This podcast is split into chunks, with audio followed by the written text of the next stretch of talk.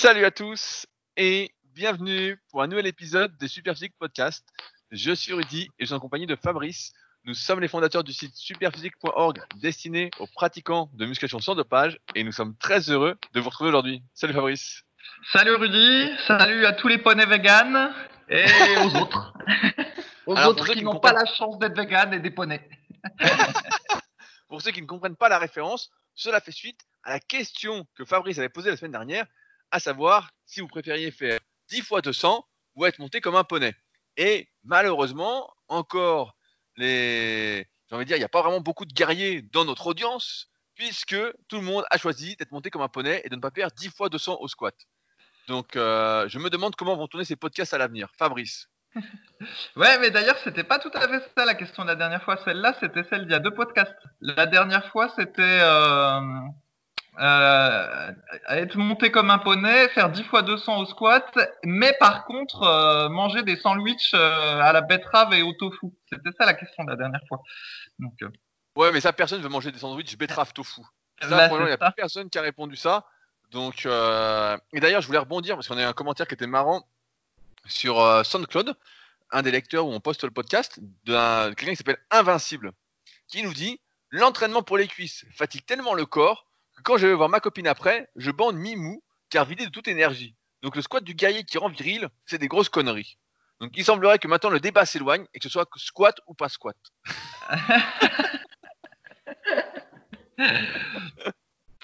Donc, euh, Ok. on est foutu. Euh, Fabrice, quelles sont les news de la semaine? J'ai cru comprendre que tu n'avais pas fait beaucoup de cardio cette semaine et que tu t'étais remis à la muscu pour de vrai. Est-ce que c'est vrai? Ah ben je suis un nouveau pet sitter d'un chien et donc euh, je passe beaucoup de temps à promener la bête.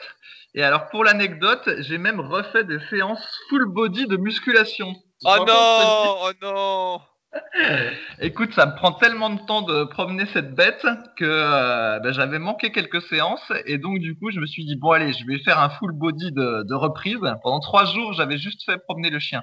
Donc je fais un full body de reprise. C'était rigolo, c'était pas si mal, ça faisait des souvenirs de faire un full body. Et puis bah, deux jours après, j'ai remis le couvert, à nouveau un full body. Et puis euh, bon voilà, ça va me distraire le temps que je, je garde ce chien. Et d'ailleurs, pendant que j'y suis, donc euh, tu sais, tu m'avais, euh, t'avais parlé de faire le Nordic curl. Donc je rappelle que c'était, ce que c'était en gros, il s'agit de travailler les fléchisseurs des cuisses à domicile au poids de corps. Et donc pendant quelques semaines, j'ai testé le truc. Et au début, je trouvais ça pas trop mal, même si euh, se mettre en position était hyper chiant, parce qu'en gros, fallait mettre un gros élastique au sol, mettre 40 kilos de chaque côté, et puis passer ses pieds en dessous, et mettre des coussins sous les genoux pour pouvoir faire l'exercice.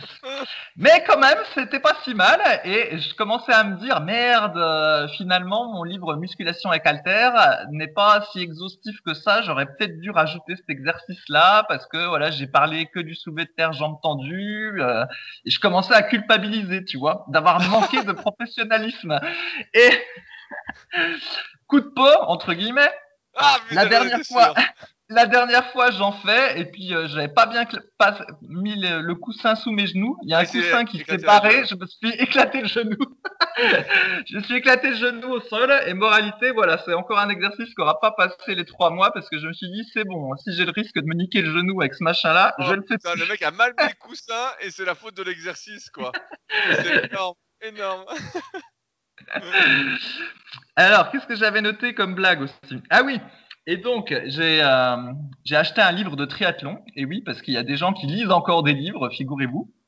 Préfèrent lire des livres euh, que regarder des vidéos sur YouTube. Et alors, ce qui était rigolo, c'est que dans le livre, ça dit que euh, bon, l'entraîneur est assez technophile. hein. Il dit qu'il faut avoir un truc GPS, un capteur de puissance au VTT, un cardio-fréquence mètre, tout ça. Enfin voilà, il dit que ça aide vraiment pour euh, planifier ses entraînements et que voilà, il y a un débat sur euh, faut-il être tech ou pas tech. Lui dit que le débat n'a pas trop lieu d'être et il rappelle que apparemment euh, au début du du XXe siècle, quand il y a eu les premiers vélos qui sont sortis, et après les premiers dérailleurs, eh ben il y avait des cyclistes qui disaient qu'en fait le dérailleur c'était de la triche, tu vois, parce qu'ils étaient habitués à faire sans dérailleur. Et donc, j'ai trouvé que l'anecdote était euh, savoureuse puisque moi-même, je réchigne à, changer les vitesses euh, sur mon VTT dans les ah courses parce que je considère que c'est de la triche. Alors, du coup, je me mets en danseuse et puis je fais tout des cabrioles avec le vélo pour pouvoir monter sans changer les vitesses. Et donc voilà, je suis très euh, vieil esprit. Et alors c'est pareil pour la brasse. Alors je savais pas, mais il y a toute une codification euh, au niveau de la natation. Tu peux pas nager euh, comme tu veux. Et donc apparemment la natation en mode brasse du début du XXe siècle. Et c'est pas la même façon qu'aujourd'hui. En fait, à l'époque, tu n'avais pas trop le droit. De mettre la tête beaucoup sous l'eau. Alors que maintenant, quand ils nagent la brasse, ils plongent carrément sous l'eau. Enfin bref, donc j'ai trouvé ça amusant finalement que euh, y ait des que finalement dans n'importe quelle discipline, eh ben il y a des réfractaires euh, au changement technique ou au progrès technique. Donc voilà, j'étais content de, de lire ce truc-là. Eh ben, t'es pas prêt. ton vélo, tu passes pas les vitesses. Ben j'évite, j'évite. Tu sur le eh ben, plateau en fait. Je mets le grand plateau et après je mets le premier pignon ou éventuellement le deuxième pignon si jamais c'est une côte de guerrier. Voilà. Mais non, je mets pas au-delà. Et donc tu fais là dans la smoule des fois alors? Ben non, c'est l'inverse.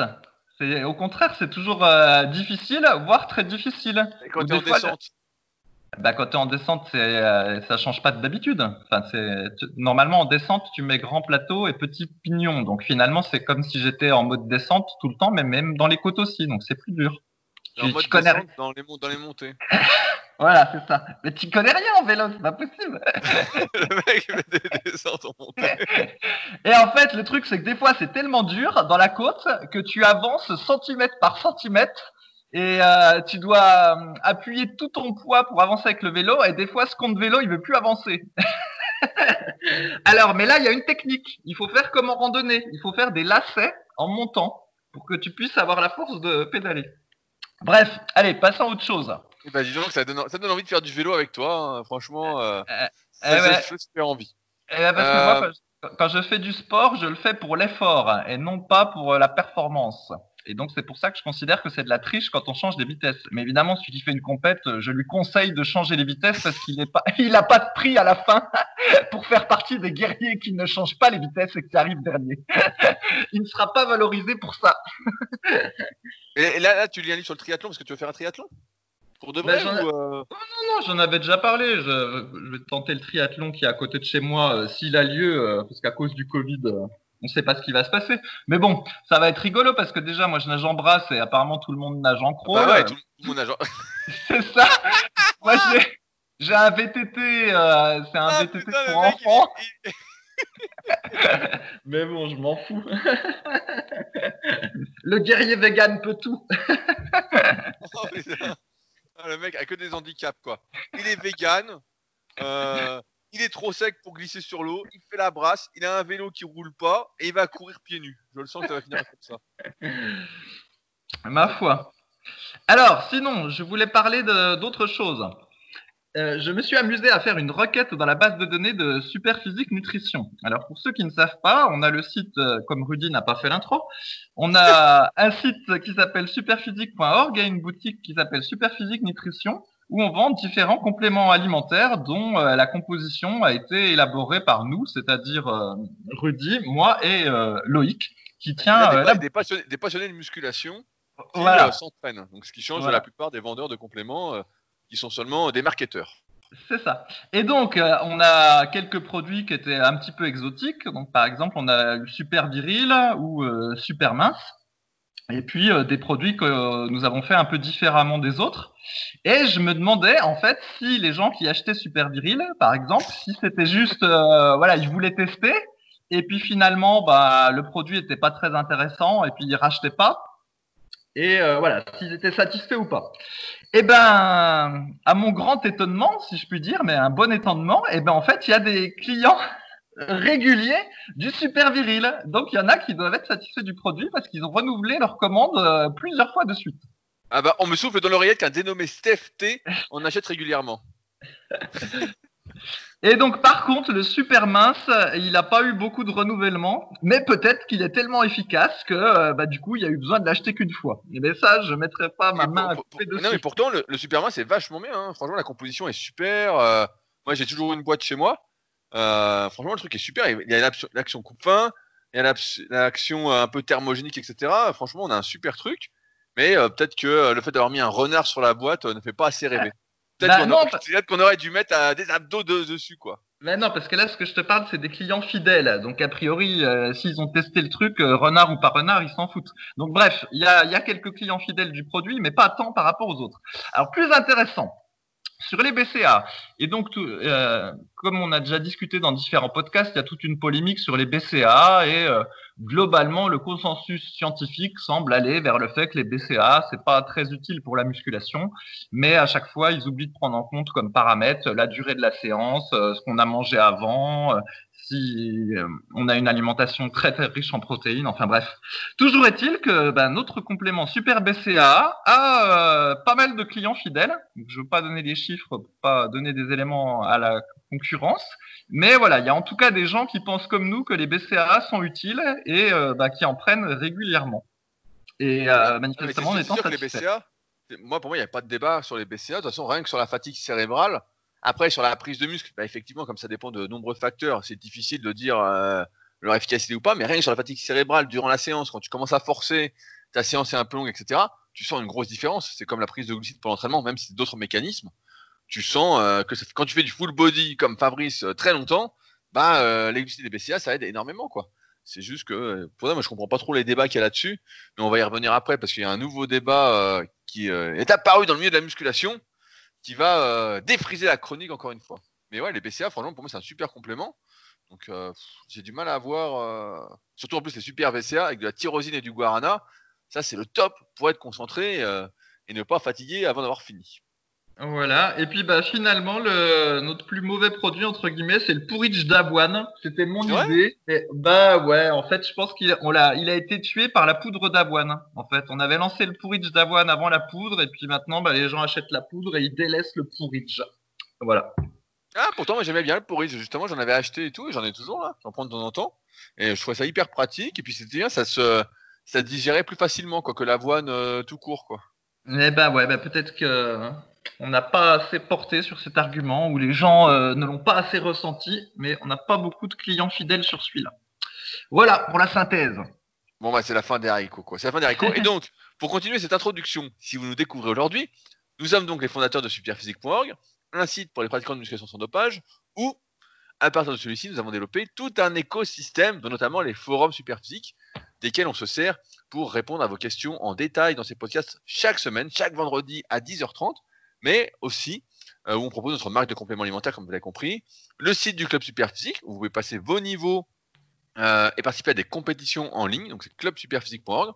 On a également l'application SP Training, disponible sur les stores, Android et iOS, et on a nos sites respectifs, Musculation Alter pour Fabrice, sur lequel il propose son livre et plein de conseils pour s'entraîner à la maison euh, sans matériel ou presque. Comme vous l'avez compris, il préfère avoir un vélo pourri et nager la brasse que d'apprendre le crawl et euh, mon site rudicoya.com sur lequel je publie également de nombreux articles et où vous pouvez trouver tous mes services de coaching à distance que j'exerce depuis 2006. Je viens d'ailleurs de refaire toute la page avant-après.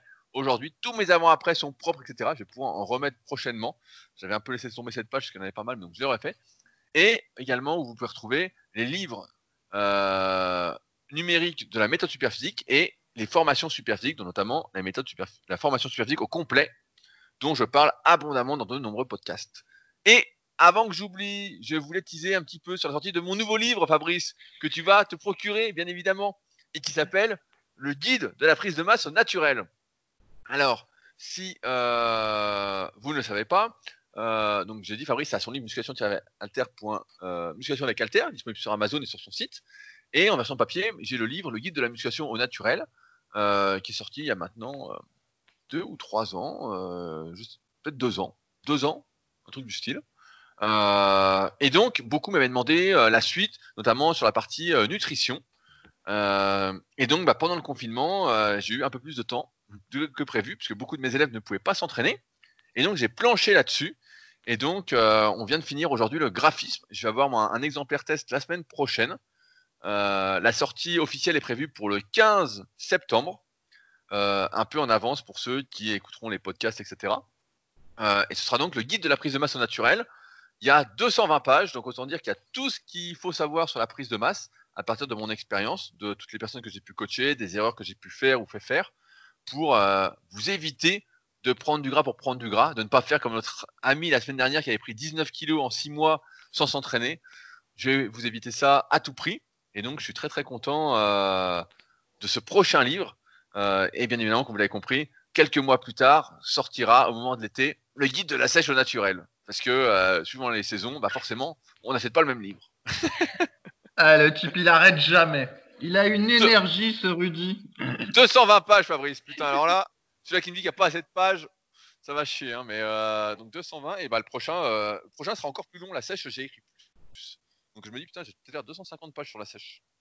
Alors là, euh, difficile de faire plus complet. En tout cas, le 15 septembre, rendez-vous pour ce nouveau best-seller qui, qui, ce coup-ci, ne sera pas en vente en librairie, mais seulement sur mon site rudicoya.com. C'est pour ça que j'y ai pensé.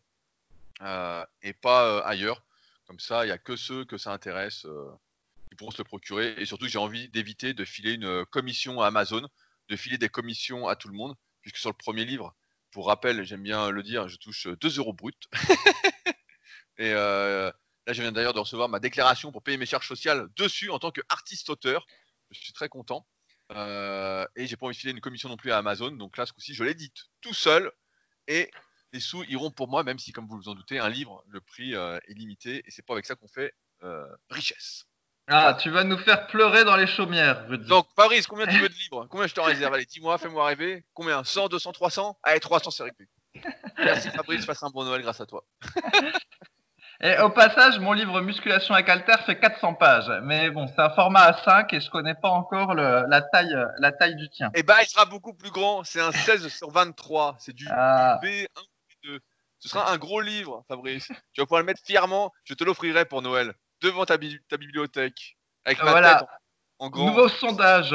Faut-il mieux un livre avec plus de pages mais plus petit ou un livre plus grand mais avec moins de pages? Bon. Blague à part, je reviens juste sur la natation, mais deux minutes parce que les gens n'ont rien à foutre si la plupart en font pas. En fait, si je me, j'apprends pas le crawl, c'est pas pour rien. C'est qu'en fait, euh, pour la muscu, je pense que c'est mieux de compléter avec de la brasse. Parce qu'en fait, d'après euh, ma petite expérience et d'après ce que j'ai lu, euh, mais tu confirmeras peut-être si tu connais des nageurs, le crawl il sollicite énormément euh, les épaules et la coiffe des rotateurs. Et donc déjà, si tu es sensible aux tendinites en faisant de la muscu et que tu vas rajouter des séances de crawl en nage libre, autant te dire que tu vas vite avoir les épaules en miettes. Et en fait, la brasse, comme le mouvement de bras avec la brasse, il est plutôt on va dire, euh, euh devant, voilà, il est devant toi. En fait, le bras passe pas trop à l'arrière. Et ben, moralité, au niveau de l'épaule, ça va. Apparemment, c'est même presque bénéfique pour l'épaule parce que quand tu es en bras coulé puis que tu allonges les bras devant toi, c'est un peu comme la position finale du pullover.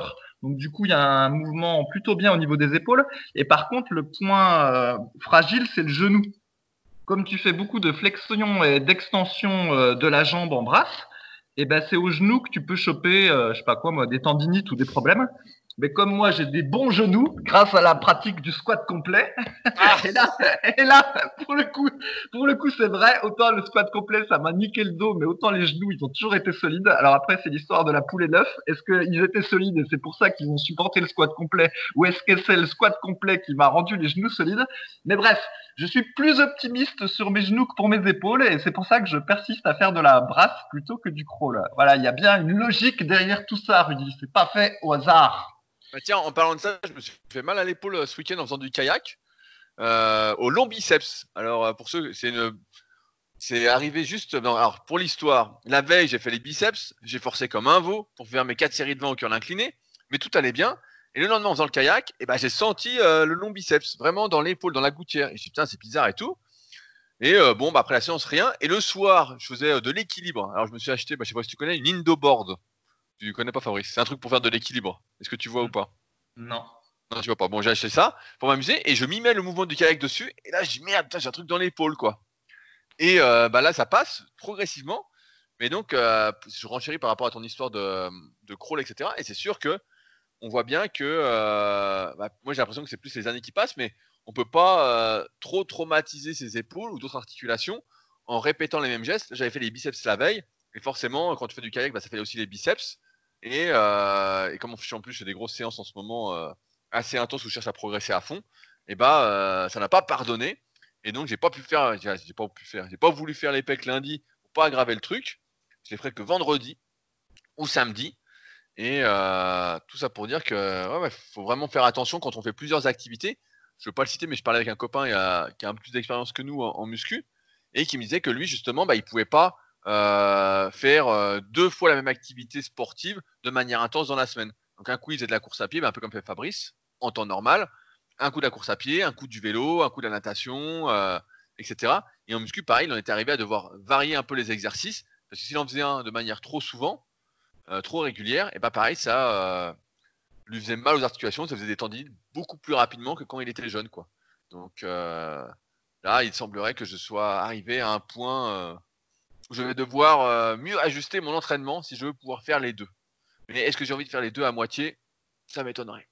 Eh, non, non, mais le problème, c'est le curl incliné. En fait, on en a déjà parlé plein de fois. C'est un exercice satanique aussi, celui-là, parce que d'un côté, c'est euh, le meilleur pour le, le biceps brachial. Et quand tu le fais pas, euh, c'est, on a l'impression que c'est beaucoup plus dur d'avoir du biceps brachial. Mais c'est vrai que franchement, c'est un nid à tendinite, ce machin-là. hein. Donc bon. Ah, là, je là, je vais pas en faire et on verra. Et je voulais rebondir justement sur les oméga 3 dont tu as parlé tout à l'heure, parce que souvent, quand on a une blessure, etc., euh, l'un des premiers réflexes, peut-être pas de ceux qui nous écoutent, parce qu'ils sont, euh, ils s'y connaissent un peu, c'est de prendre des anti-inflammatoires. Et ce qu'on oublie, c'est que les oméga 3 sont l'un des plus puissants anti-inflammatoires. euh, et que ça va pas perturber l'équilibre du corps en plus comme quand on prend des anti-inflammatoires non stéroïdiens. Euh, et donc c'est pour ça que moi bah, j'ai augmenté, euh, t'as pas parlé des oméga 3 calanus, mais que moi j'ai augmenté ma dose oméga 3 calanus que je prenais déjà régulièrement. Et au lieu d'en prendre euh, 4 par jour, je suis passé à 16. Oh la vache! Donc la boîte va pas durer longtemps, va durer la semaine, mais moi je serai guéri et je serai en béton. Mais tout ça pour dire que des fois on pense pas aux anti-inflammatoires naturels et pareil, tout ce qui est curcuma, euh, oméga 3, euh, jus de citron, euh, man- manger plein de légumes, etc. Bah euh, ça c'est des trucs auxquels on, on pense pas et pourtant c'est ça le mieux et après il faut laisser faire le temps en plus d'être actif. Bah, euh, moi dès que j'ai une blessure je fais beaucoup de choses donc il y a tout ça et il y a également euh, tout ce qui est étirement léger, euh, mobilisation, euh, massage doucement, faire circuler le sang en fait autour, vu que c'est un tendon qui est dans une gaine en plus le biceps. Mais euh, pour vraiment que ça guérisse, bah là je sens que c'est presque bon, mais bon, euh, il va peut-être falloir encore une semaine avant de plus rien avoir. Mais euh, tout ça pour dire que ouais, il faut faire gaffe. euh. Mais c'est con parce que j'aimais bien le curl incliné et je me sentais bien pour battre des records là. J'étais fort. Donc euh, qu'est-ce que je vais devenir, Fabrice? Ouais, bah tu il va falloir faire que du pupitre ou du truc où tu mets le, le bras devant. En tout cas, pendant toute la période que tu fais du rameur. Sinon, c'est sûr que tu vas te. Du te kayak. Fabrice, pas du rameur. Oh, il Ah. Quelle honte. Honte, il ne sait même pas ce que je fais. Bah attends, un coup tu fais du rameur en salle euh, sur un ergomètre, après c'est dans l'eau, tout ça, on n'y comprend rien. Rudy. Non, le, le rameur, c'est euh, comment? C'est euh, comment à l'intérieur et quand il fait beau, c'est le kayak sur le lac enfin. D'accord, d'accord. Je t'emmènerais faire du kayak. Le gros qui a dû t'en parler quand il a pris l'eau? Ouais, ouais, je vois, je vois. Le kayak, c'est quand il y a les jambes qui sont coincées puis qui bougent pas. Et le rameur, c'est quand on bouge les jambes. Voilà. Il y en a un qui fait plus le haut et l'autre qui fait plus le bas. Ah, voilà. C'est- Du coup, c'est c'est bien pour toi, ça te gonflera un petit peu le haut. Et bah, dis-toi bien que les mecs au kayak, je l'ai déjà souvent dit, mais je vais le redire, les mecs à haut niveau ont des physiques de fou. Là, sur le haut du corps, le bas, ils ont pas trop, mais sur le haut, euh, ils sont tous balèzes, quoi. Tous euh, bras, épaules, dos, euh, énorme, pecs, ça dépend des types, mais euh, vraiment énorme, quoi. Ouais, parce qu'ils font tous, ils font tous de la muscu en plus du kayak, c'est ça l'explication? Ah, bah parce qu'au kayak, tu peux mettre des, ce qu'on appelle des grosses paillets, donc avec une, ça a une grosse résistance, et donc forcément, quand tu tires, euh, faut vraiment tirer fort, quoi. Sinon, bah, y a rien qui se passe, quoi.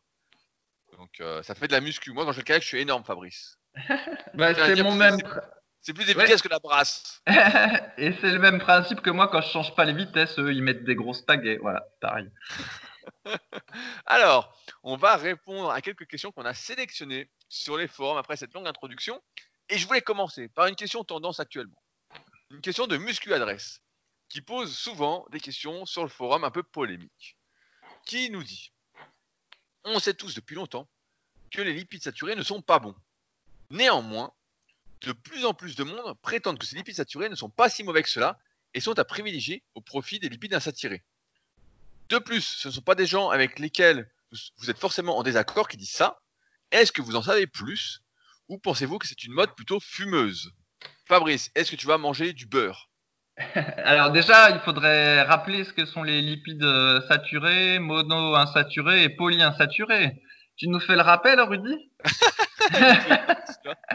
Alors, effectivement, euh, les lipides se décomposent un peu en trois catégories. D'un côté, on a ce qu'on appelle les lipides, euh, les acides gras essentiels, qui sont les acides gras polyinsaturés, ça va être les oméga 3, les oméga 6. Euh, on fait souvent des compléments à base d'huile de poisson. nous, on fait de qualité EPAX, donc il y a plusieurs normes, etc. parce que on manque d'oméga 3, donc d'acides gras essentiels dans son alimentation, et surtout comparativement aux oméga 6 qu'on va retrouver euh, majoritairement dans les aliments qu'on consomme, sauf si manger des sardines, du macro tous les jours, comme moi, mais c'est pas le cas de tout le monde. Euh, donc voilà, il y a cela.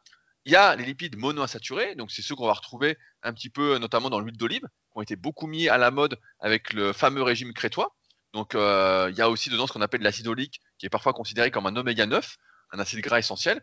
Et enfin, il y a les lipides saturés, qu'on a diabolisés pendant des années au début, quand on veut perdre du poids, on n'y connaît pas grand chose, on pense que c'est les lipides qu'il faut enlever, donc on arrête de manger euh, tous les lipides possibles et inimaginables. Euh, et par la suite, on se rend compte que c'est plutôt un équilibre. Donc les, acides gras saturés ne sont pas essentiels, et donc il n'y a qu'une euh, catégorie, voire deux qui a débat, qui sont essentiels.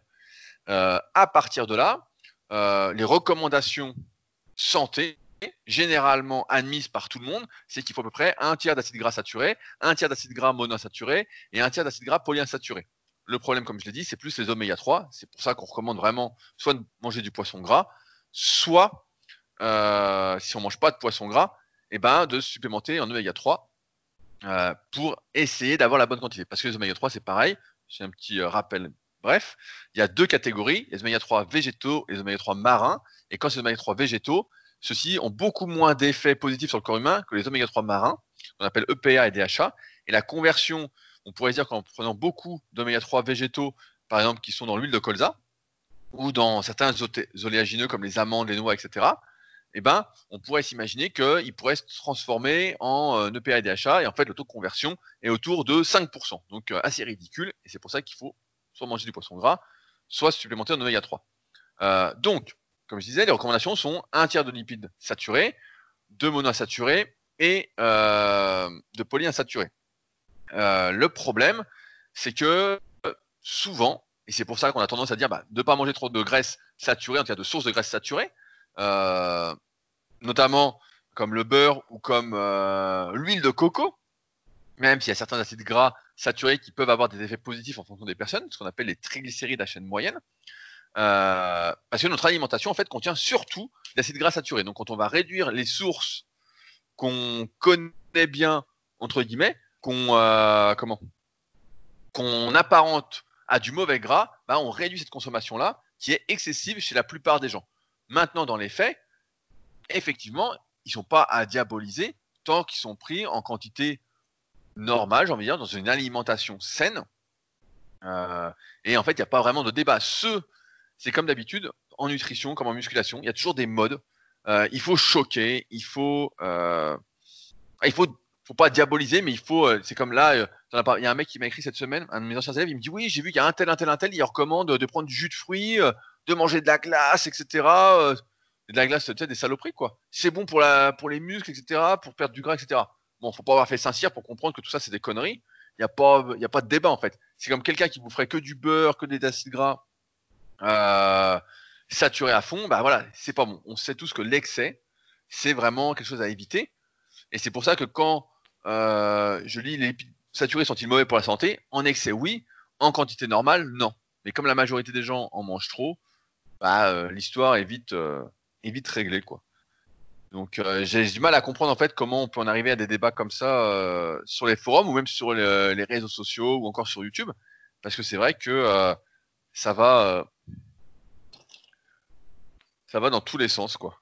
Donc, euh, Fabrice, est-ce que, est que, tu prends des lipides saturés euh, en grande quantité euh? Alors, attends, je vais revenir, je vais revenir sur le truc. Bon, tu as bien expliqué à peu près les différences. Souvent, les, les saturés, c'est souvent les lipides d'origine végétale, en fait. donc, là, ça peut être le beurre, la crème. Mm. Euh, oui, animal, c'est animal que je voulais dire, évidemment. C'est d'origine, d'origine animale. En fait, l'histoire, donc si on se base un peu sur les choses qui se passaient dans les années 80, c'est que en, muscu, on pensait que pour sécher, le mieux c'était d'avoir un régime hyper protéiné avec euh, des glucides pour avoir la forme à l'entraînement et, quasiment pas de lipides. En fait, il y a eu un moment donné où on s'est dit voilà, il faut pas manger de gras parce que ça fait du gras. Comme on veut du muscle ou en maintenir, on mange plein de protéines et puis on garde les glucides pour l'entraînement. Et donc du coup, euh, voilà, on préconisait pas du tout de, de lipides. Et donc ça, c'était une erreur parce que les lipides, c'est important pour plein de choses euh, dans le corps humain. Alors après, il y a eu une autre théorie qui était il faut quand même un petit peu de lipides, mais dans ce cas, il faut prendre que des monoinsaturés et des polyinsaturés parce que c'est vraiment ceux-là qui sont essentiels, comme a expliqué Rudy. Et en fait, les saturés, il faut les éviter euh, le plus possible. Et après, en fait, on s'est rendu compte que finalement, euh, apparemment, quand on ne prenait pas du tout de saturé, eh ben, il y avait des problèmes au niveau des hormones, on avait des, baisses d'hormones, je sais pas quel est le détail, mais que finalement, il en fallait un petit peu de saturé. Et au final, le consensus, ça a été que on n'a pas besoin de beaucoup de lipides. Il faut mieux prendre euh, des, je parle pour la muscu ou même dans la vie de tous les jours, il faut mieux prendre euh, beaucoup de glucides, des protéines et puis un tout petit peu de lipides. Mais par contre, effectivement, il faut un peu de saturé, un peu de poly et un peu de mono. Et si on doit en prendre euh, plus, entre guillemets, de lipides, eh ben, faut mieux prendre plus de polyinsaturé que euh, le saturé. Mais le saturé, il en faut quand même un peu. Et donc là, l'histoire, c'est qu'apparemment, il y a des gens sur YouTube, donc Kylian, mais j'ai pas vu sa vidéo, qui aurait dit que les saturés, que les polyinsaturés, c'est-à-dire ceux dont on disait que du bien, eh ben finalement, faut pas les prendre et c'est que les saturés qu'il faut prendre. Donc en gros, on rechamboule euh, encore tout. Et euh, voilà. Après, moi, ça, m'étonnerait que Kiki ait dit ça. Hein. Euh, mon avis, c'est une mauvaise interprétation euh, de Muscu Adresse. Pour bien connaître Kiki et pour voir ce qu'il mange, vu qu'il vient souvent à la villa super physique. c'est pas le premier à mettre le nez dans le beurre. Hein. Donc, pour dire ça. Mais en fait, la théorie, c'est de dire, je vois pourquoi les mecs disent ça, qu'à tout le groupe un peu de personnes, parce qu'il y en a d'autres qui mettent ça en avant, c'est de dire que les lipides polyinsaturés bah, sont instables en fait et qui sont facilement oxydés euh, ils sont euh, et c'est pour ça que par exemple pour la cuisson, à un moment, il y a eu une grosse mode sur l'huile de noix de coco, l'huile de coco, euh, parce qu'il y a que des acides gras saturés. On disait bah voilà pour la cuisson c'est génial, etc. Et a même des mecs qui en rajoutaient. Il y a même le café euh, où tu mettais du café et tu mettais euh, de l'huile de coco dedans, etc. Euh, c'était une grosse mode parce qu'on disait voilà c'est super bien et puis c'est triglycérides à la chaîne moyenne, ça peut se transformer en glucides facilement, etc. Il y a même eu une mode à un moment il y avait des compléments d'acide arachidonique. Pareil, qui est un lipide qui va euh, promouvoir euh, l'inflammation quand on prend trop. Pour ceux qui ont déjà vu les schémas euh, au niveau des prostaglandines, etc. c'est vraiment le truc à pas prendre, quoi. Si on veut pas d'inflammation, c'est vraiment le truc pourri, quoi. Mais donc, ouais, c'est hyper important en fait d'avoir un équilibre entre ces trois ces trois acides gras euh, différents entre guillemets. Parce que pareil, même pour les membranes, je me souviens que j'avais lu ça, je sais plus où, mais la membrane par exemple de nos cellules graisseuses, elle est faite de gras. Et en fait, si on mange que des saturés, bah, la membrane va être très très très dure. Et en fait, on va avoir beaucoup plus de mal à tirer les lipides qu'il y a, les triglycérides qu'il y a dans les cellules graisseuses, que si la membrane est composée euh, d'acides gras polyinsaturés qui vont rendre l'aspect de la cellule qui a la bordure un peu plus molle, quoi de mémoire. Hein. Peut-être que je redis des conneries, mais en gros, pour l'image, c'était ça. Et donc, c'est pourquoi il n'y a pas de débat possible. Après, il y a des personnes qui réagissent mal à la prise de glucides, du moins à une consommation normale de glucides. Ce sont souvent les personnes qui ont été euh, plus grasses auparavant, qui ont été parfois obèses, etc. J'en ai, et c'est vrai que des fois, ça marche mieux de prendre des lipides, mais c'est pas valable dans tous les cas. Euh, il faut vraiment euh, voir au cas par cas. Mais ouais, il n'y a pas les lipides saturés, oui, sont pas, euh, sont pas ceux à prendre, euh, sont pas euh, si euh, néfastes que ça à la santé, mais sont pas si bons que ça pour la santé. Il en faut un peu. Après, c'était par rapport à la testostérone dont tu voulais parler tout à l'heure. Et c'est vrai que quand tu manges très très peu de lipides, parfois, bah, ta testostérone diminue parce que il faut savoir que le cholestérol qu'on retrouve souvent associé à des acides gras saturés, eh ben, est à la base de la synthèse de testostérone. Et c'est pour ça que nous, on recommande plutôt de manger des œufs. Bah, pas Fabrice, parce que maintenant il est vegan. J'avais oublié qu'il était vegan, ce fou. Et euh, on recommande plutôt de manger des œufs, comme ça, ça apporte directement du cholestérol. Et on est sûr de pas en manquer. Après, combien d'œufs par jour? Ah, pareil, il y a plein de débats là-dessus, de dire il faut pas trop en prendre, etc. C'est comme d'habitude, voilà, l'excès est mauvais et un petit peu, si vous mangez deux ou trois par jour, bah, c'est pas grand-chose et ça ne peut que vous faire du bien. Mais pas aux petits poussins mâles qui ont été broyés vivants pour permettre de produire les œufs, je le rappelle. Culpabilisez bien avec vos œufs. Alors, Rudy, petit test. Huile d'olive, huile de colza. On sait que c'est des très bonnes euh, sources d'acides gras essentiels. Laquelle on utilise pour la cuisson et l'assaisonnement et laquelle on n'utilise que pour l'assaisonnement? Alors, l'huile d'olive, comme j'ai dit tout à l'heure, bah, ça a été beaucoup mis en avant par le régime crétois. En fait, c'est une huile euh, qui contient surtout des acides gras monoinsaturés. Donc, on utilise normalement pour la cuisson, pour les assaisonnements, etc., qui a un très bon goût, qui, euh, qui a plutôt des effets neutres sur la santé. Donc, moi, quand je fais augmenter les lipides à mes élèves, euh, c'est plutôt, j'essaye d'augmenter plutôt cette catégorie-là d'acides gras. Et l'huile de colza qui contient des oméga 3 végétaux, donc ce qu'on appelle de l'ALA, et ben, ne doit surtout pas être chauffée, doit être gardée à l'abri de la lumière. Euh, une fois qu'elle est ouverte au frais, c'est mieux euh, pour éviter l'oxydation. Et ça, on l'utilise surtout que en assaisonnement et pas euh, autre part. C'est pour ça, pareil, si vous achetez de l'huile de lin ou des trucs comme ça, il faut surtout pas l'utiliser à l'huile de cuire pour cuire vos aliments parce que là, c'est sûr que ça devient néfaste. Et c'est plus ça le vrai débat en fait, c'est est-ce que et c'est pour ça même avec les oméga 3, il faut faire attention quand on achète des oméga 3 en complément, c'est l'oxydation, ce qu'on appelle l'indice Totox. Je sais plus jusqu'à combien on peut aller, jusqu'à combien ça a été déclaré sain pour la santé, mais je crois que c'est 20 ou 25, un truc du style. Euh, nous, ils sont entre 2 et 10 suivant les lots. Ça varie suivant, euh, suivant les lots euh, EPAX, qui est la norme mondiale actuellement pour se fournir en oméga 3. et c'est à ça qu'il faut faire attention. Et c'est là qu'est le débat, c'est de se dire, voilà, quand on achète, on mange des, acides gras polyinsaturés, est-ce qu'ils ne sont pas déjà oxydés? Et il y a eu pas mal de trucs comme ça, justement, auparavant, dans les années précédentes, avec des oméga 3 qu'on a achetés sur des, sur des sites de compléments alimentaires, où euh, on avait l'impression qu'ils euh, étaient un peu bizarres, euh, ça, n'allait pas quoi. Donc c'est pour ça qu'il faut faire gaffe. Et c'est plus là qu'est le débat, plutôt que est-ce qu'il faut éviter les polyinsaturés C'est complètement con de dire ça quand on sait les effets des oméga 3 sur la santé, et surtout le déséquilibre qu'on a avec les oméga 6 quoi. Ok, alors Rudy, pourquoi dans chaque diète du site Superphysique, tu nous rajoutes des amandes? Quels sont les acides gras présents dans les amandes Eh ben, dans les amandes, il y a pas mal d'acides gras en fait euh, monoinsaturés. Et après, contrairement un peu aux idées reçues, j'avais fait un article sur mon site rudicola.com sur le beurre de cacahuète. Et donc, j'avais cherché un petit peu euh, quels oléagineux avaient le plus d'oméga 3 et le meilleur ratio. Et en fait, euh, les noix, noisettes et amandes ont un ratio qui n'est pas si pourri que ça en termes d'oméga 6, oméga 3. Alors, je ne vais pas dire que c'est l'idéal parce qu'on recommande un ratio entre un oméga 3 pour 5 oméga 6 en moyenne. Euh, là, c'est un peu au-dessus, mais ça reste, euh, je dire, tolérable. Et c'est pour ça que j'en mets dans les diètes parce que ça fait des calories faciles à consommer qui peuvent être euh, difficiles à consommer quand on est en prise de masse ou à l'inverse, on peut ne plus en consommer suffisamment de lipides quand on est au régime parce qu'on a peur des, graisses. Donc dans ce cas-là, bah, j'en mets toujours un petit peu dans l'alimentation, mais j'essaye de réguler ça. En général, j'en mets pas beaucoup. Je crois que dans les diètes sur super physique, on est autour de 15 ou 20 grammes à chaque fois. C'est rare que je mette plus, quoi. D'accord. Ce n'est donc pas parce que tu es actionnaire de la vie claire que tu as rajouté toutes ces amendes dans les diètes. je, crois que c'était toi qui étais actionnaire. C'est pas toi qui es actionnaire chez la vie claire? Ah non, moi je suis, consommateur, mais bon, il gagne pas mal d'argent avec moi. Alors, ok. Alors, une autre question pour Fabrice. J'ai vu que tu avais répondu aujourd'hui à cette question sur le forum. Alors je descends parce que c'est un long topic qui a été remonté. Euh, c'est une question de Quentin48.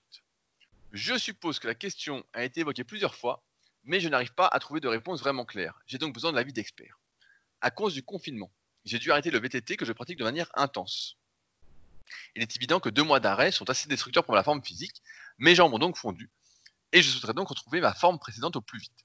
Je dispose d'un complexe SP 4.0 dont je me sers habituellement de retour de mes entraînements avec le programme TENS ou décontracturant que je trouve assez efficace. Je me disais que le complexe pouvait certainement m'aider à retrouver mes, mollets, seulement voilà, je ne sais pas comment utiliser correctement, l'utiliser correctement pour être efficace sur mes mollets. On lit à plusieurs endroits que le programme hypertrophie est approprié. Est-ce vrai? Si oui, comment effectuer un bon programme? Quel cycle? Combien de temps sur un cycle? Puissance Etc.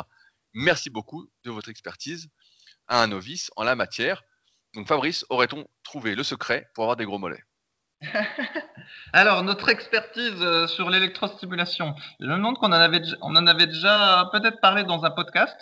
oui, on a, fait un, podcast spécial sur l'électrostimulation et on a un excellent article sur le site qui retrace un peu notre expérience à l'époque. Je peux vous dire que Fabrice se le mettait sur les pecs et euh, il hurlait à fond. Il, il, a été aussi le premier à le mettre à fond, rendons à César ce qui est à César, sur les cuisses, qui nous a tous débloqués ensuite pour le mettre à fond parce que sinon on n'y arrivait pas. Eh oui, parce que ça se passe comme ça quand il y en a un qui passe un record. Après, mentalement, la barrière psychologique est passée et ensuite tout le monde bat le record. Et donc, l'électrostimulation, c'est très simple. Sur Internet, il y a ceux qui en parlent et puis qui font des comparatifs. Donc, euh, vous allez avoir quel modèle euh, d'électrostimulateur euh, acheter. Voilà, quel modèle d'électrostimulateur acheter. Et là, bah, Attends, voilà, il m'a tout cassé. Voilà, ils vous disent ah complexe, machin. Donc en fait, ils vont regarder les avis sur Amazon.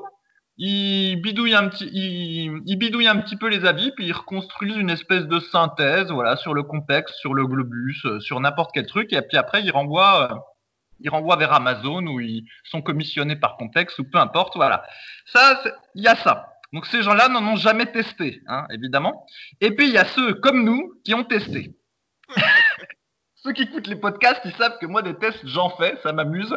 Donc le, truc qu'on a testé, Rudy a eu un Compex, moi j'ai eu un Globus, j'ai même testé le Slenderton quand j'étais adolescent euh, que j'avais fait acheter par ma mère, tout ça. Donc l'électrostimulation, on a bien testé. La conclusion de tout ça, c'est que pour euh, les programmes euh, après entraînement, voilà, pour favoriser la récupération, faire circuler le sang, tout ça, ça se fait. Ça, on peut. Bon, après, moi, je trouve que c'est autant aller marcher ou autant faire d'autres activités, mais en tous les cas, on peut. Après, par contre, pour euh, l'hypertrophie musculaire, eh ben, notre conclusion, c'est que ça se fait pas. Parce que, déjà, mettre les électrodes au bon endroit, tout ça, c'est chiant, en fait. À chaque fois, l'électrode, elle est pas bien mise, elle va déborder sur un tendon et du coup, euh, ça fait mal, en fait, parce que c'est pas bien positionné, spécialement pour les, les petits muscles. Et quand bien même quand tout est bien mis, c'est hyper douloureux. Et au final, on préfère faire de la musculation classique que de faire euh, de la stimulation électrique. C'est moi qui vous le dis. Et là, en l'occurrence, pour les mollets, effectivement, je crois qu'on s'est amusé à le mettre sur les mollets c'est hyper douloureux et même pas forcément efficace. Mais ça, à la limite, je peux pas vous le dire parce qu'on s'est pas amusé à en faire trois fois par semaine pendant six mois sur les mollets. Hein. Quelques séances nous ont suffi. et donc là, bah, lui, pour retrouver euh, de la force au niveau des mollets, bah, c'est très simple. Il fait des élévations de mollets à une jambe euh, sur une... Euh, du vegan mollet sans halter. Voilà, il fait cinq minutes d'élévation de mollet à une jambe sur une marche d'escalier. Jambe tendue et sur la fin, quand il fatigue, il peut euh, fléchir un petit peu la jambe pour euh, travailler en même temps un peu plus le solaire. Et puis il reprend le vélo et puis hop, ce sera dix fois mieux que de se faire chier à faire du complexe. Et, voilà. Moi, j'avais eu euh, de l'électrostimulation utile. C'est quand je m'étais cassé le coude quand j'étais adolescent. Où là, effectivement, ben, après le plâtre, je pouvais plus bouger mon bras. Quasi, j'avais plus d'autonomie seule pour bouger mon bras. Fallait que j'utilise le bras droit pour bouger le bras gauche comme si je voulais faire des répétitions négatives euh, au curl pupitre, vous voyez Où on utilise l'autre bras pour, euh, pour euh, aider le bras qui travaille. Et ben j'étais obligé de faire ça avec mon bras gauche, sauf que c'était sans halter. Donc sans halter, il fallait que j'utilise mon bras droit pour monter mon bras gauche et l'étendre, tellement j'avais plus de force. Bref, et donc là, j'étais allé au kiné, et là, effectivement, le type, il m'avait fait faire un petit peu d'électrostimulation et ça m'avait permis de retrouver de la force parce que je pouvais pas le bouger. Donc là, c'était utile. Mais sinon, l'hypertrophie, euh, faut oublier tout ça. Il faut plutôt privilégier la musculation classique. Et coup de peau, bah, avec les mollets, même sans matériel, on peut déjà s'amuser. Euh... Non, mais bah, moi, j'ai testé plein de trucs avec l'électro. Là, donc tu parlais des appareils. Euh, par la suite, bah, moi, j'ai le dernier modèle Compex qui est le SP8.0 et j'ai euh, une, marque française qui s'appelle Blue Tense aussi. Euh, que j'avais testé, qui est beaucoup plus pratique à utiliser. Qui pour moi, c'est beaucoup plus pratique que le Compex, hein, c'est plus simple, etc. Euh, donc, si vous voulez essayer, je vous recommande plutôt d'acheter un Bluetense qui est en plus beaucoup moins cher. Euh, mais donc, j'avais le SP, j'ai le SP 8.0 que j'avais acheté, donc est le modèle phare. Hein. J'avais une promotion dans un salon que j'avais payé plus de 1000 balles quand même. Donc, je voulais tester un truc pour, la stabilisation de la rotule, enfin bon, tout un programme. Ah, je suis sûr euh, qu'ils te l'ont, donné parce que tu es Instagrammeur pour que tu en parles. Non, non, ils m'ont, m'ont pas donné. Ils m'ont fait une réduction de 200 balles, mais voilà, ça s'est arrêté là. Euh, c'était la promotion salon. Et euh, tout ça pour dire que quand je l'avais réacheté, donc avant j'avais un Complex Sport 400, quand j'avais réacheté le SP8, je me dis allez ça y est, ce coup-ci je vais en faire, etc. Et en fait à chaque fois j'arrive jamais à en faire longtemps parce qu'en fait il faut ne rien faire pendant qu'on fait le complexe. Et je n'arrive pas à rien faire, c'est euh, anti-moi, c'est pas ma nature. Je sais pas euh, ne rien faire, j'ai toujours besoin de bouger. Ou quand je fais un truc à l'ordi, bah tac, je suis en train d'écrire, etc. Je sais pas glander.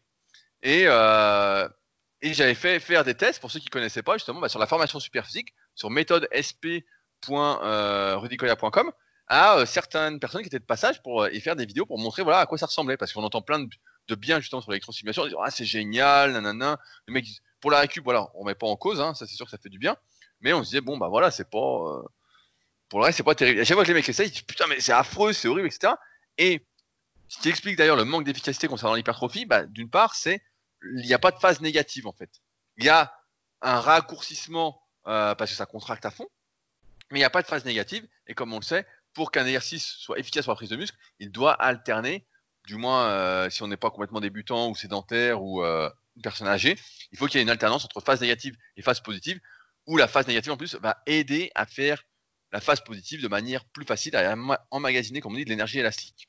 Enfin bon, tout ça pour dire que d'un point de vue hypertrophie, on n'est pas trop content. Et là, il y a un mec à la salle, bah, Bichon, je ne sais pas s'il m'écoute, qui euh, voulait acheter un complexe. Il me dit Ah, j'aimerais en acheter un, nana, est-ce que tu vends le tien? Je lui dis que je m'en sers pas. Et comme je suis pas salaud, je lui ai dit écoute, je te le prête. tu vas voir, tu vas pas en faire longtemps. Et donc là, il vient de commencer, je lui ai prêté euh, la semaine dernière. Donc j'ai hâte d'avoir ses retours, mais c'est un truc que tu fais pas. Et euh, c'est pour ça que quand on voit des avis sur les forums, quand les mecs disent ouais c'est génial, nanana, etc. Pour moi, c'est des types qui l'utilisent pas vraiment. Si on parle d'hypertrophie ou de prise de force, parce que c'est euh, intenable. Après, il y a une pratique qui peut se faire, c'est en potentiation, qui est de l'utiliser juste avant la séance, juste avant ces séries et euh, de le mettre à fond, mais vraiment à fond, à fond, à fond sur les muscles qu'on va travailler. Donc ça, c'est plus une technique qui va euh, aider ceux qui sont euh, ont déjà un très très bon niveau, parce que ça va envoyer une sorte de décharge au système nerveux en disant que c'est comme quand on prend, par exemple, vous allez faire vos séries à 100 kg au coucher et vous faites une répétition à 110 avant, bah, la barre à 100 va paraître plus légère.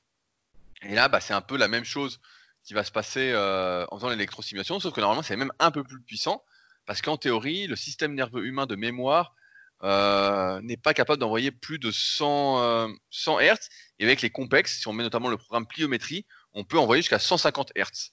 Donc normalement, il y a une énorme potentiation qui se fait. Le seul problème, c'est que, un, bah, ça rallonge énormément le temps d'entraînement. Deux, il faut pouvoir supporter la douleur que ça va faire. Alors on a beau dire que ça va pas mal, etc. Quand on a des témoignages, la vérité, c'est que, un, vous devez vous raser à fond, vous devez mettre du gel pour que ça colle bien, vous devez trouver le point moteur si vous voulez euh, vraiment que ça envoie euh, la sauce à fond. Donc, il euh, faut s'emmerder un petit peu. Et donc, il faut les décoller, les recoller entre chaque série pour avoir ce truc-là. Donc, c'est hyper contraignant. Mais ça marche pas mal. J'avais fait tester à des personnes que j'entraînais à l'époque, au tout début, quand on avait testé le complexe. Et ça marchait bien. Le seul truc, c'était hyper contraignant. quoi. Vraiment. Et donc, on pouvait distinguer la potentiation générale de la potentiation locale. et la générale, il fallait foutre sur les fessiers. Et là, je peux vous dire que vous serriez les dents, vous mettez une chaussette dans la bouche pour pas vous péter les dents tellement ça faisait mal. Donc euh, ça donne pas trop envie. Et sinon, ça peut être utile aussi sur les points faibles. Euh, en termes d'apprentissage moteur, on a des articles sur les points faibles sur Superphysique aussi, euh, dans le sens où mettre les électrodes sur, par exemple, vous avez un point faible biceps, celui-ci est court, et vous avez un brachial qui est très long, et un supinateur très long, comme on l'a vu dimanche avec la vidéo de Dexter Jackson. Fabrice, as-tu regardé la vidéo sur Dexter ah Jackson? Oui, oui, oui. Qui, a, qui est un peu plus âgé que toi, mais qui a un physique un peu meilleur quand même. mais, lui en plus il est naturel donc euh, je sais pas ce que tu fous. enfin bon, tout ça pour dire que voilà, si vous êtes comme Dexter, et donc si vous avez les biceps courts, et si vous mettez un peu l'électro un peu tous les jours sur les biceps, bah, au bout d'un moment vous allez mieux les sentir, mieux les recruter, etc. Ce sera pas magique, mais ça va aider un petit peu dans cette optique d'apprentissage moteur. Là vous êtes tout de suite localisé au bon endroit. Localisé au bon endroit. Moi, je vous dis que vous arriverez même pas à mettre les électrodes. Ah, bah, c'est sûr, si, vous... si, vous les de Fabrice, c'est mort. Hein, en fait, ça, j'adore le discours par rapport à la réalité. La réalité, elle est quoi euh, Moi, je, je, vais vous la dire, la réalité. En fait, quand vous allez en fait, ce qui se passe, c'est que quand il y a une l'électrostimulation, il y a une contraction, donc vous avez le bras qui va bouger. Et donc, faut le bloquer. Faut le bloquer, faut le bloquer. Et donc, on vous recommande de le bloquer, je crois, à mi-course. Hein. Donc, dans le cadre, euh, dans, si vous vouliez faire ce que dit Rudy, de, de le mettre pour euh, le biceps, en fait, en gros, faudrait fléchir vos bras, les mettre sous un bureau, par exemple, et faire le truc. Sauf que si vous, vous, si vous fléchissez le bras et que vous avez le biceps relativement court, et c'est juste, ce sera sûrement le cas. Ah oui, bah là c'est la merde. Ah, c'est ça. Comme vous allez avoir le bras fléchi, bah, votre biceps c'est simple, il va peut-être faire 10 euh, cm. Vous allez avoir une petite boule de 10 cm, et là vous n'aurez pas la place pour les mettre les électrodes. Donc l'électrode, elle va toucher un petit peu le tendon euh, du ah bas du bah biceps. Du coup, ça va vous faire comme des comment dire pour ceux qui ont déjà pris voilà comme des décharges un peu si vous avez déjà pris un coup de pied dans le coude comme j'ai déjà dit un 9 fois sur 10 celui qui vous donne le coup de pied il a mal il a mal au pied. Mais une fois sur 10 c'est vous qui allez recevoir une décharge dans le coude. Pour ceux qui ont déjà fait des arts martiaux ils savent ce que je veux dire.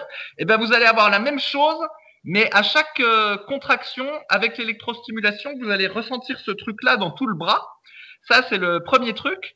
Et si cette fois-ci c'est l'électrode duo qui a pas bien été mis puis qui déborde un petit peu sur l'épaule, eh ben ça va vous irradier toute l'épaule. C'est ça la, la réalité. Et en fait, c'est pour ça que ça m'agace un peu tout ça parce que sur euh, j'ai vu aussi que sur YouTube il y en a qui où, il y a des articles de blog par exemple sur les haltères réglables où ils te disent, où disent oui les haltères réglables c'est génial ça remplace plein d'haltères tout ça il faut acheter les haltères réglables mais la vérité, c'est qu'ils n'ont pas testé, les gens. Moi, j'en ai trois sortes d'haltères réglables. Donc oui. Ah, le consommateur. Oh putain. Pour plein d'exercices, c'est pratique. Sauf que les haltères réglables, bah, la charge, euh, selon, la, selon le type d'haltère, ça dépend si c'est Powerblock ou, euh, ou d'autres, euh, ça peut augmenter de deux en deux. Des fois, ça augmente trop. En fait, le pas est, est trop élevé au niveau de la progression. L'haltère, il peut être aussi très large et donc du coup, il y a certains exercices où ça gêne. Euh, et donc, moralité, c'est pas 100% polyvalent. Il vous faut d'autres haltères pour faire d'autres exercices, ou si jamais vous voulez avoir une progression euh, plus petite en termes de charge au fil des séances. Et ça, ils vous le disent pas ces gens-là parce qu'ils n'ont pas testé, donc c'est ça qui est un peu énervant. Il y avait aussi les masques d'entraînement, donc c'était à la mode par un temps, comme d'habitude, c'est retombé, hein, comme toutes les modes. Moi, j'avais testé, j'avais fait un article. Bon, c'était un petit peu ludique, euh, voilà, ça m'a fait de la, de la, variété. Mais ce que personne disait, c'est qu'avec le masque d'entraînement, en fait, quand tu transpires, tu transpires dans le masque t'as le nez qui coule dans le masque et au final, au bout de 40 minutes de masque, eh ben, t'as, as plein de morve en gros autour de la bouche. C'est ça la, la réalité. Mais personne ne dit ça parce qu'ils euh, n'ont pas vraiment testé. Et donc, du coup, c'est vrai que c'est un peu fatigant en fait tous ces gens qui donnent leur avis sans avoir testé. Moi, ça, ça m'agace en fait. Non, mais là, là voilà. nous on teste. Je reviens sur le complexe. Effectivement, si tu as les biceps méga courts, comme on le dit souvent, tu peux pas lutter contre la nature complètement. Maintenant, si tu as juste un point faible, par exemple les pecs, bah, c'est rien d'avoir les pecs si courts que ça pour pouvoir mettre un peu l'électro. Après, quand tu te mets en termes d'apprentissage moteur pour pouvoir contracter, tu mets une intensité normalement très très faible. C'est juste pour avoir la petite contraction, la petite secousse. Donc, euh, t'as pas non plus besoin de te bloquer à fond, etc. Mais c'est sûr que c'est quand tu as un muscle court, de toute façon, tu vas pas euh, d'un coup l'allonger ou contrecarrer la nature pour avoir des biceps énormes. Hein. Il y a. Après... ça, fait, ça reste un usage qui peut être intéressant comparativement à tout ce qui est hypertrophie, force, etc. auquel on a bien vu. Moi, je l'ai fait sur les cuisses quand je m'étais fait le genou justement à 17 ans, trois fois par semaine à fond pendant une heure. Donc j'allais à fond et ça faisait absolument rien. Oui, ça contractait à fond. Oui, il y avait les veines qui ressortaient parce que voilà, je transpirais à grosses gouttes pendant une heure. Mais euh, les cuisses n'ont rien pris en six mois. Et euh, oui, ça avait maintenu en tout cas la masse entre guillemets de mes cuisses, de mes quadriceps. Mais j'avais rien pris alors que j'étais à fond de l'appareil, quoi, à fond de chez à fond. Euh, juste un truc, à moins que ça ait changé. Moi, dans mon mode d'emploi, c'était dit qu'il fallait pas le mettre sur les pecs à cause de la proximité avec euh, le cœur et tout ça. Alors, je sais pas. Hein. Oui, oui, bah, il disait ça, mais t'étais le premier à le mettre sur les pecs, hein, donc. Euh... Oui, mais c'était un test. C'était un test. Et puis moi, je suis un guerrier, j'ai peur de rien. C'était pas un test. Tu le mettais à fond sur les pecs. Et sur les pecs, c'était d'ailleurs assez horrible quand on le mettait vraiment très très fort. Moi, j'avais testé à la salle en, en potentiation parce qu'il fallait mettre ses bras derrière la barre, donc dos à la barre, les bras derrière, pour bloquer les bras. Sinon, vous aviez les bras qui claquaient, quoi, en fait vraiment, euh, vous avez les bras qui se croisaient, quoi, qui claquaient, et euh, ça faisait pas du bien, quoi. Donc, il fallait vraiment se bloquer les bras, et euh, c'était assez particulier. Mais tout ça pour dire, moi, comme j'étais à Quentin 48, bah, qui reprennent le vélo, en fait, tout simplement. à chaque fois, on cherche à faire d'autres activités pour essayer de s'améliorer dans une activité, mais là, il a arrêté de moi. S'il reprend tranquillement, ça va revenir tout seul, en fait. Pas pourquoi s'emmerder avec l'électro. Mais voilà, si certains veulent tester, moi, je recommande aujourd'hui la marque Blue Tense, qui est française en plus, et euh, qui est très facile, euh, très pratique euh, comparativement à un complexe où c'est tout de suite beaucoup plus cher et beaucoup plus compliqué et où à la fin on sait plus quel programme faire tellement il y en a. C'est la merde quoi. C'est la merde. voilà sur l'électrostimulation. Fabrice, j'ai une question. Pareil, c'est un topic qui a été remonté cette semaine. C'est une question. Alors, elle est où? Parce qu'il y, a des questions qui sont remontées. Voilà. Alors, c'est une question de Mestakoshi. Salut à tous. La sensation n'est pas fiable. Vous l'avez suffisamment répété. Mais je vais rebondir sur ce qui a été dit pour essayer d'aller plus loin. J'observe que les sensations n'ont rien à voir selon la difficulté qu'on rencontre sur un exercice. En l'occurrence, je galère au développé couché. Ce n'est pas ma tasse de thé.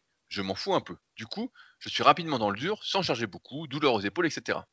A contrario, je fais encore moins les cuisses. Je suis la caricature du pas besoin, je fais du vélo.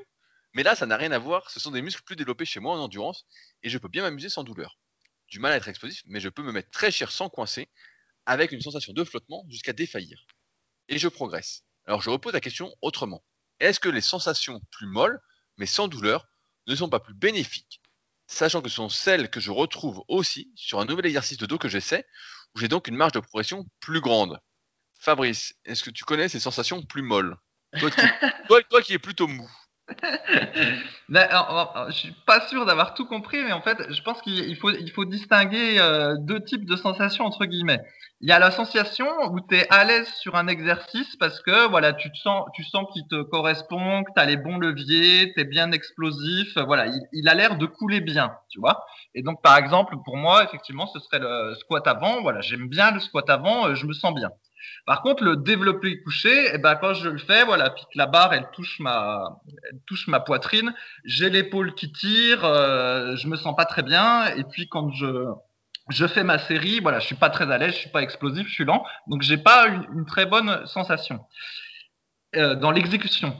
Mais après, il y a ce qu'on appelle la sensation musculaire, c'est-à-dire est-ce qu'on va sentir le muscle ou les muscles impliqués par l'exercice travailler.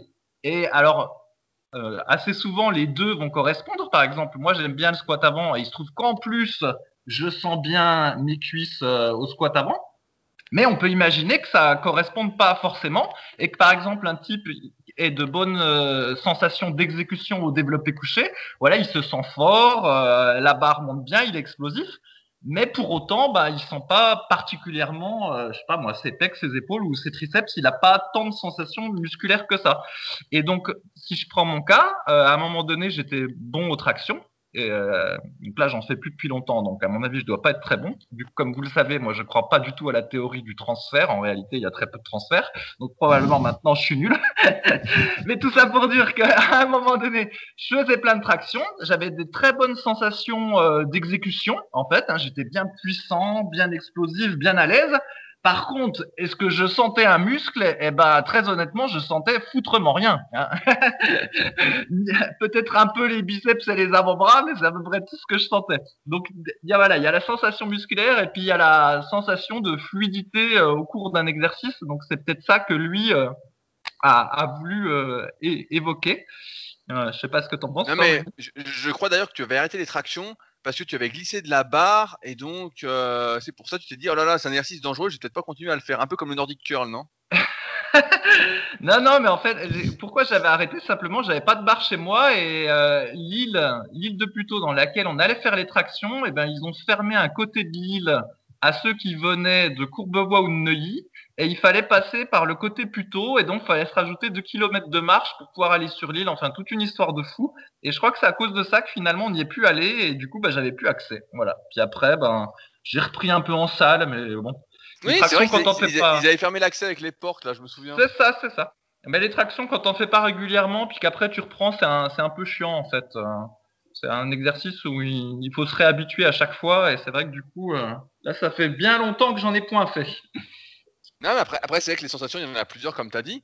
Euh, on a déjà expliqué que les sensations, voilà, c'était bien, mais il fallait que ce soit corrélé à la progression, parce que sinon, si on ne fait que rechercher les sensations, bah, c'est pas compliqué. Hein.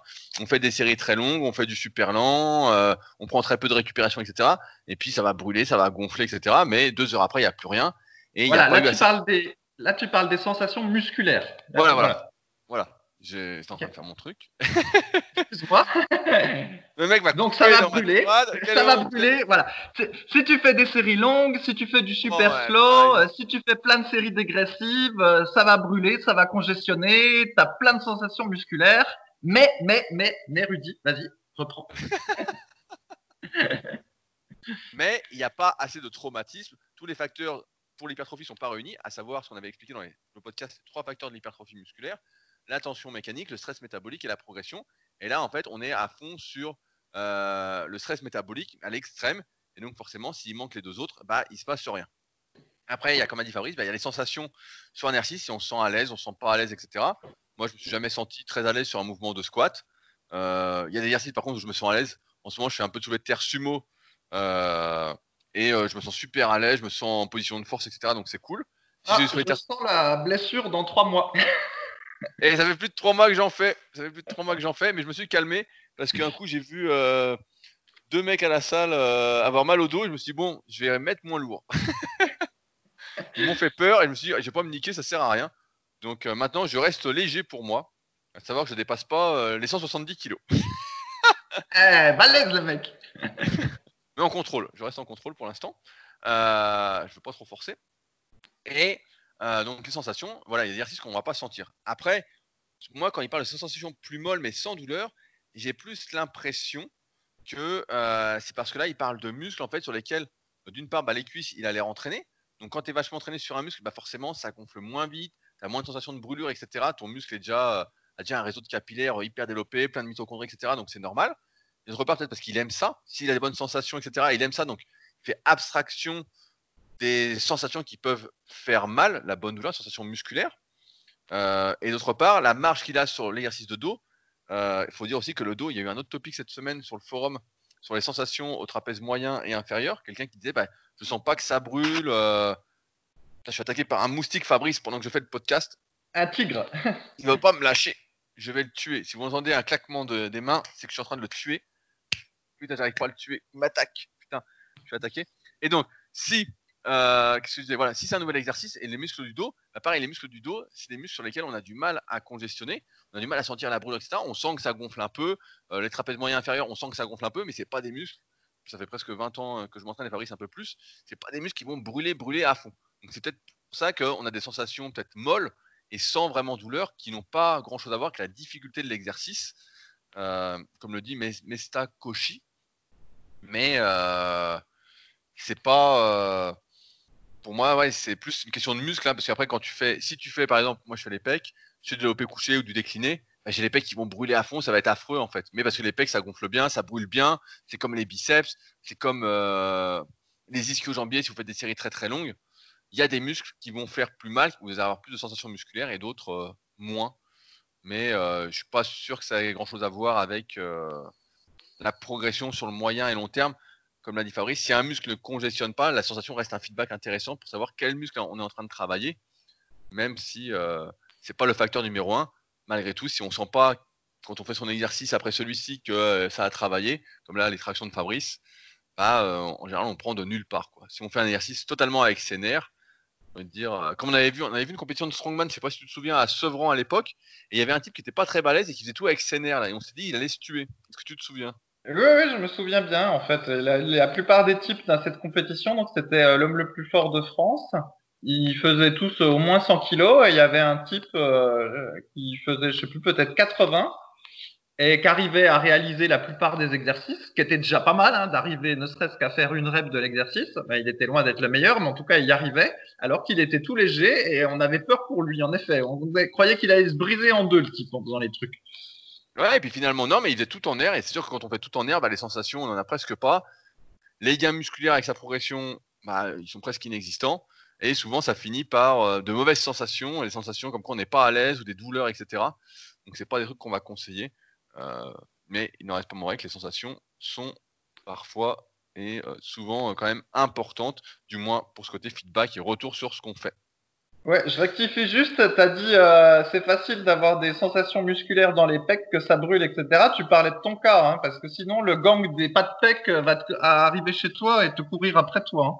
Hein. bah non, mais pour les... Il faut prendre un élastique. On va faire les écartés élastiques que j'avais montré dans une vidéo, et normalement, bah, après on peut sortir plus les épaules, c'est vrai que... Bah, sinon il reste le complexe. Si on met le complexe à fond, ça va marcher. Hein. Mais on te dit que... Au pire, ouvrez une crise cardiaque, c'est pas grave. voilà.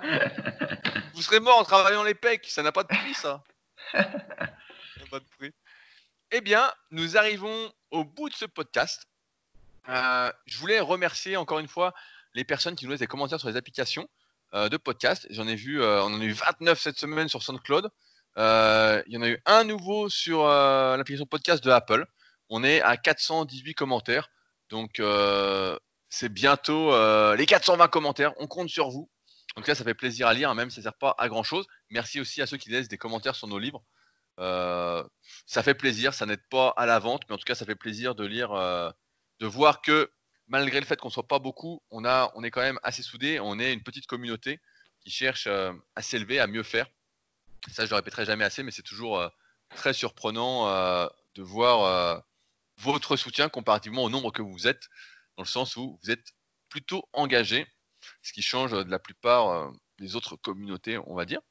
Euh, et si, je le rappelle encore une fois, vous avez des questions, n'hésitez pas à utiliser les forums Superphysique. C'est directement sur superphysique.org puis forum, et on répond. euh, Il y a de l'animation, il y a du monde, etc. Et comme vous voyez, on répond dans la bonne humeur aux questions que vous posez plus en détail dans ces podcasts.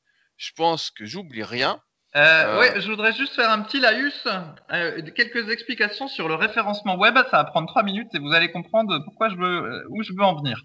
En fait, Google euh, ou YouTube, pour mettre en avant des vidéos ou mettre en avant des pages selon les requêtes qui sont tapées, eh ben, va utiliser plusieurs indicateurs où il n'est pas forcément transparent dessus, mais en tout cas, il y a un indicateur euh, sur lequel tout le monde est d'accord, c'est que le nombre de liens vers la vidéo ou le nombre de liens vers la page va contribuer à ce que YouTube ou Google la mettent plus en avant que d'autres pages, euh, d'autres pages ou vidéos, toutes choses égales par ailleurs, qui n'auraient pas reçu autant de liens. Et en fait, ces liens, on les appelle des backlinks. Et donc, sur le forum Superphysique, des fois, c'est extrêmement rageant parce qu'il y a des discussions où ça dit oui, regardez euh, ce machin-là sur cette vidéo, hop, et on met, il y a un lien vers la vidéo qui est mis. Il dit vraiment que des conneries. Hein. Ah, celui-là, qu'est-ce qu'il est con, qu'est-ce qu'il dit des conneries. Sauf qu'en attendant, en attendant, il y a un lien vers la vidéo qui a été mis, et du coup, le forum Superphysique donne entre guillemets un vote, une espèce de vote à cette vidéo, et donc du coup, cette vidéo après, elle a plus de chances d'être proposée sur YouTube qu'une vidéo qui serait strictement euh, qu'une vidéo par exemple de Rudy qui n'aurait pas eu ce lien. Et donc parfois c'est un peu rageant en fait de voir que notre propre forum sert à faire la promotion d'un contenu euh, non qualitatif parce que des gens mettent des liens vers ces contenus. Donc en fait pour nous c'est beaucoup mieux si vous mettez des liens vers des choses qui nous concernent nous. sur, sur notre forum, on aimerait quand même que sur notre forum il y ait des liens vers nos trucs à nous et éventuellement sur d'autres endroits sur le web, eh ben, on préfère que vous fassiez des liens vers nous, en fait. Ça marche comme ça, le référencement.